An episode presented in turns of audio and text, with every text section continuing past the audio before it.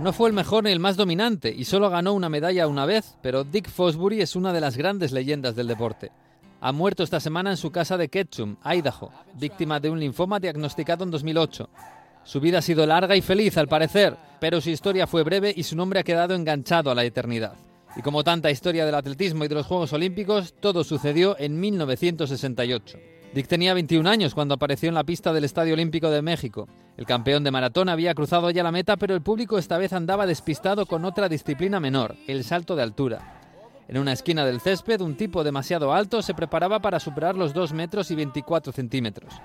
Había expectación porque se decía que había inventado una nueva técnica inverosímil, saltar de espaldas, y aquello no tenía mucho sentido. Fosbury se tomó su tiempo, soltó un grito y levantó las manos.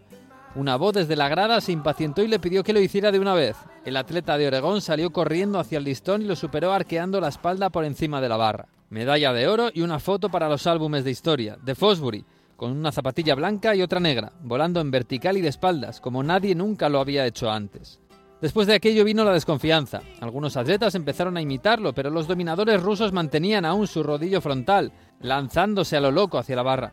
Diez años después, ya nadie dudaba de que la mejor técnica para el salto de altura era el Fosbury Flop, y para entonces su inventor ya estaba en otras cosas.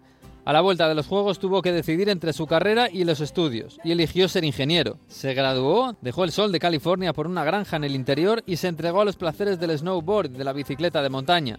Fue activista contra el racismo, esa vena caliente que había visto justo en los Juegos de México, sus Juegos, cuando John Carlos y Tommy Smith habían levantado el puño por los derechos civiles, Incluso se postuló para el Congreso, pero perdió en su campaña como candidato demócrata.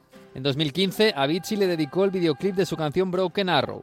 Un Fosbury joven y fuerte vence al alcohol y a sus rivales inventando una técnica gracias a su hija pequeña, que se cría en una caravana mientras su padre compite por los Juegos Olímpicos. Basada en una historia real, dice el vídeo. Basada muy libremente en un atleta diferente y fugaz, en un hombre que decidió tener una vida normal mientras su nombre se convertía en símbolo del deporte. Tres sílabas, una palabra esdrújula que hoy significa la mejor forma de saltar más que nadie.